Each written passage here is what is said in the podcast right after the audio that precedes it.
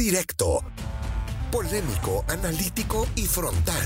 Hola, soy Gustavo Mendoza y los invito a escuchar Tiro Directo, un podcast exclusivo de Footbox. Un podcast diario que nos acerca a la actualidad del fútbol mexicano e internacional. Ya me conocen. Amigos de Tiro Directo, qué placer saludarlos una vez más a través de Footbox. Ya estamos listos para llevarle un nuevo capítulo.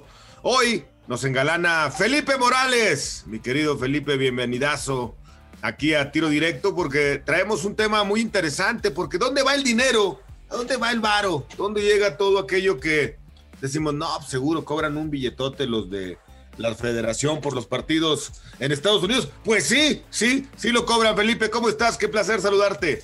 ¿Qué pasa, mi querido Gus? Footman Bucks, ¿no? A mí me dijeron que me habían traído aquí. Me ¿Eh? gusta, me ¿Qué gusta, tal? me gusta. ¿Te Bien, gusta? bien. Sí, Qué bueno, sí, muy sí, bien. encanta, Producción, cambien todas las plecas, por favor. Footman Bucks. Perfecto, hermano. Oye, pues sí. Oye, ¿y por qué se van a Estados Unidos? Es que deberían ir a Europa. Pues sí, porque eh, la plata está ahí arriba en el norte y eso financia eh, todo, hasta los viáticos de los futbolistas, que no son poquita cosa diariamente. Cuando son convocados les dan una pasta y para buenas y malas te conviene y a veces no ser el vecino incómodo de Estados Unidos, ¿no? Totalmente, ¿no? Hay, hay que. Hay gente que, que, que, le- que- que dice, no, pues, ¿dónde queda todo ese billete, no?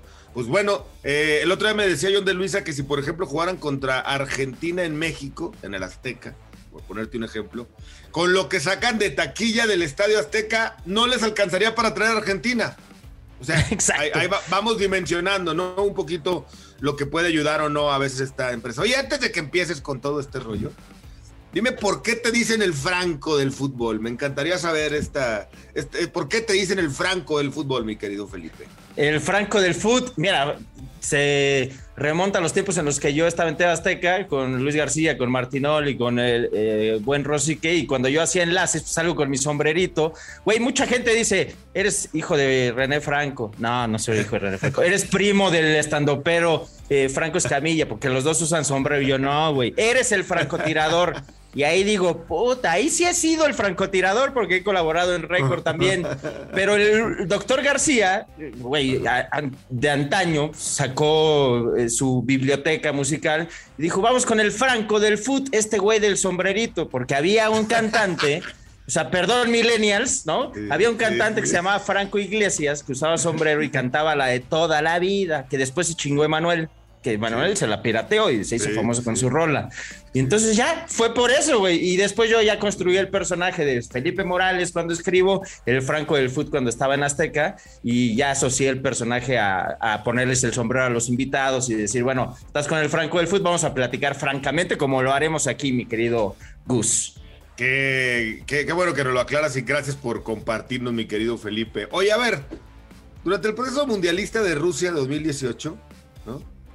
¿Cuánto varo ingresó la federación? ¿no? ¿Y qué fue de ese billete? ¿Y qué, qué está haciendo del billete si es que hay con la pandemia hoy en este proceso? Platícanos un poquito. No, o sea, el, el varo, más allá de pandemia, ojo, fíjate este datito, ¿eh? Do- De 2019 a 2022, o sea, incluida la pandemia, se tiene proyectados 460 millones de dólares de Ay, ingresos a las arcas de la federación, con pandemia incluida, repito, 460 millones de verdes. O sea, para quien critique, ay, no, estos güeyes no, no tienen idea qué hacen, pues algo sabrán de administración. Compean los dejó muy arriba y se replican estos modelos en los que yo sí me atrevo a decir que en, en el escritorio somos potencia. O sea, ahí somos Sí, Brasil, ahí somos Alemania, ya en, en cancha no sé tanto, pero que con este tema que, que ha parado el fútbol, sobre todo en 2020, que la selección mexicana tuvo que apretar calendarios, ir a Europa, y ahí decían, ah, mira, tenemos que ir a Europa. Bueno, fueron por recurso, porque en Estados Unidos pues, no estaban abiertas las fronteras y no se permitía jugar.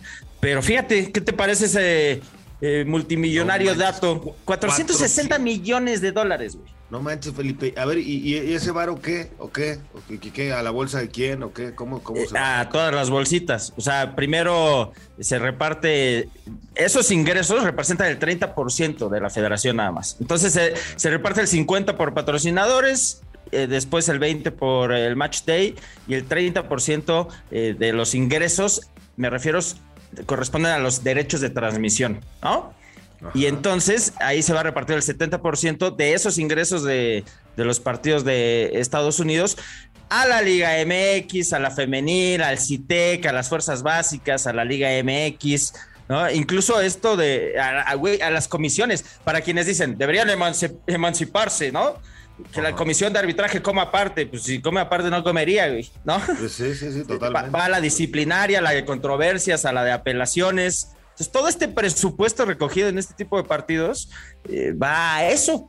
Por eso, fíjate, ya te acuerdas cuando, ¿por qué vamos a pagar nosotros, la femenil, el grito de la varonil? Pues porque comes en la misma mesa, ¿no? Y si fuera al revés, sería prácticamente lo mismo. O sea, no hay selección eh, no hay federación femenil, no hay federación varonil, no hay federación sub-23. Es una sola federación y toda come de los mismos ingresos, ¿no?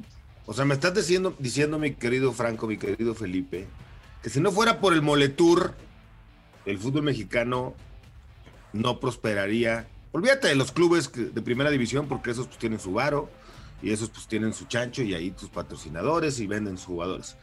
Pero todo lo que emana para abajo, ¿no? Las básicas, la femenil, la de expansión, las ligas pues incluso todas las, ligas, eh, ahora sí que divisiones inferiores, no solamente las 17, 15 y 20, ¿no? Claro. Ahí viven, sí. ahí viven. Sí, selección mexicana, contratos consumen en Estados Unidos para que me entiendas y la gente se lo imagine, es Santa Claus y todas las demás ramas son los niños abriendo los regalos el 24 de diciembre. O sea, sin Papá Noel no hay pavo, así te la pongo, ¿no? Y, así es. Eh, está, está cabrón. y de repente caemos en el lugar común de es que ¿por qué siempre juegan allá? Pues porque todo el mundo querría jugar allá. Entiendo que podrías mejorar los sinodales, la calidad de los rivales, pero desde ninguna óptica podrías mejorar los ingresos, ¿eh? O sea, lo vemos ahora mismo eh, en estos tiempos de, Copa América, las canchas, o sea, en Estados Unidos son unos paños. Quizá puedes traer a mejores equipos que digan, bueno, yo, yo también quiero ir allá para que me represente mayor ingreso quizá por la cercanía no les representa eh, venir desde Europa o subir desde Sudamérica hasta el norte, pues dicen que hueva, ¿no? Mejor yo juego aquí en el Maracaná contra Chile, ¿no? Si eres Brasil.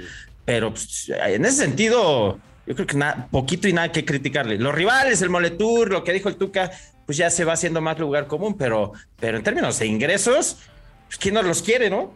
No, totalmente. A ver, porque sí estamos hablando de, varias divisiones, pero además 500 empleados, ¿no? Aproximadamente, un poquito más, tiene la, liga, la mejor dicho, la federación, no hay que mezclarlo, aunque van de la mano, pero siempre a ellos les gusta eh, dividirlo. Después la dirección de comisiones de elecciones, ¿no? Yo imagino que Torrado, ¿no? Está por ahí Nacho Hierro, ¿no? Toda esta banda, pues debe de cobrar una buena lana también, ¿no? Todos los técnicos de esas categorías, eh, el sector amateur, ¿no? Que también está en esta, en esta bolsita.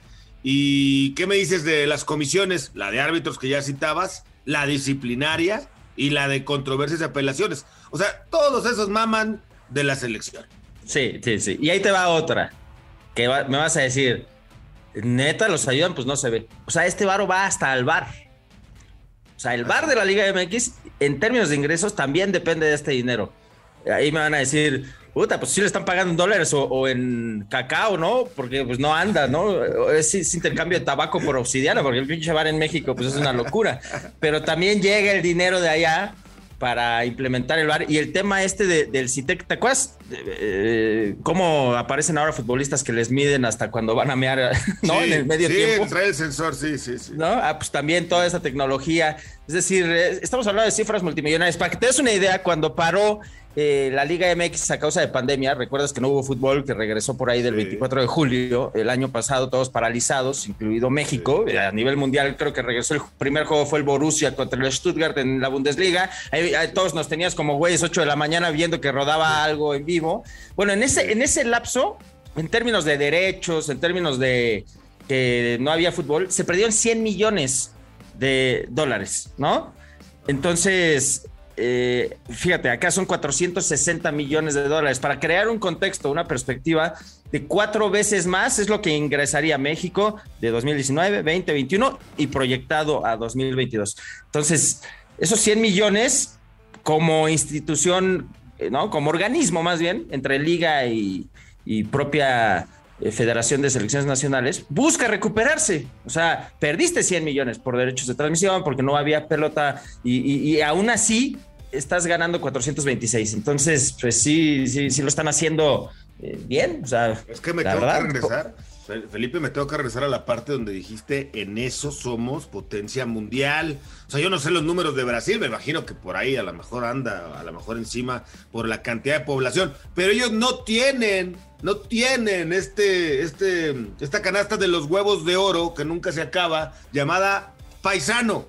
Hermano, bienvenido a pagar tu boleto caro, ¿no? En los Estados Unidos que le metieron tres en Dallas o ahí en la zona de Texas del estadio muy cerca, ¿no? Y pues no, uno no se llenaron lo que tú me quieras decir, pero cuando fue a Phoenix, hasta la madre, cuando va a Houston, hasta las coronillas, Atlanta, es decir, esa, esa canasta de los huevos de oro, mi querido Franco, parece interminable. Ya la quisiera Brasil, ¿eh?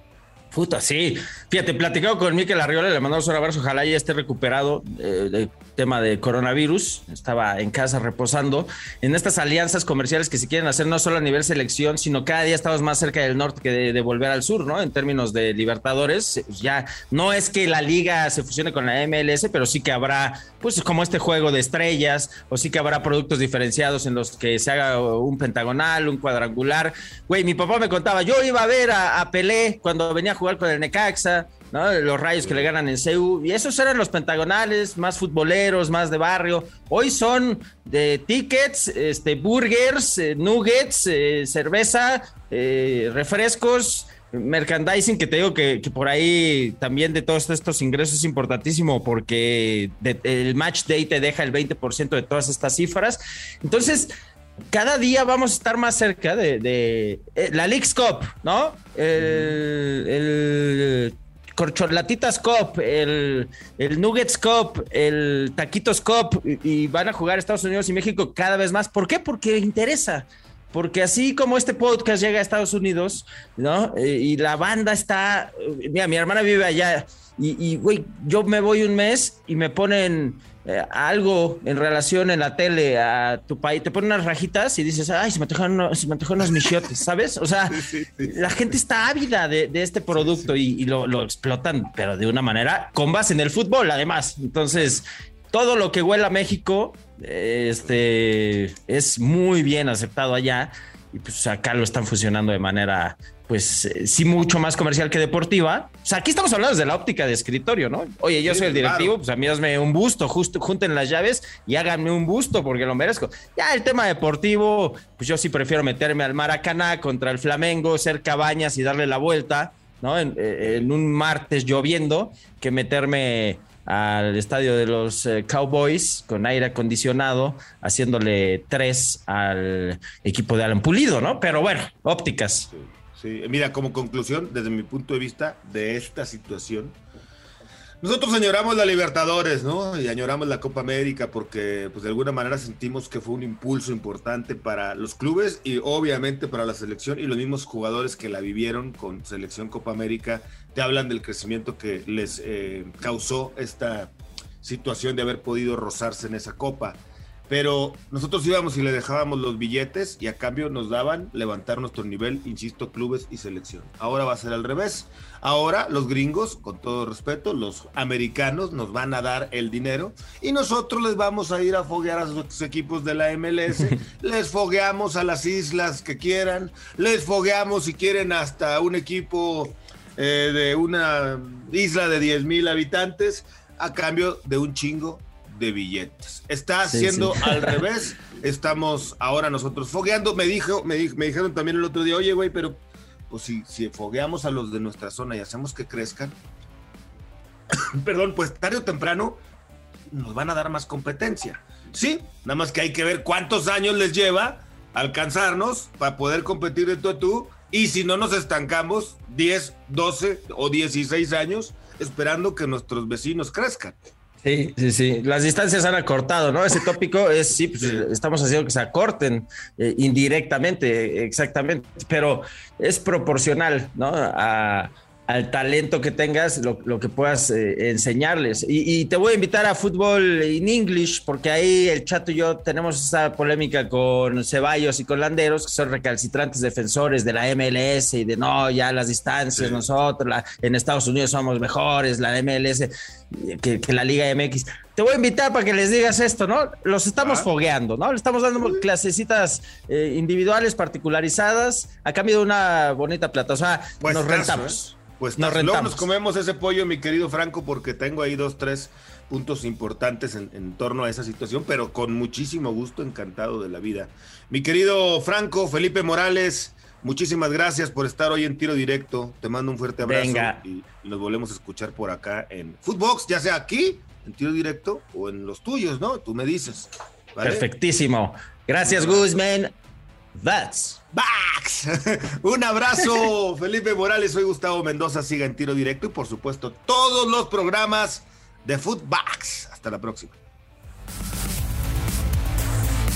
Tiro directo, exclusivo de Footbox.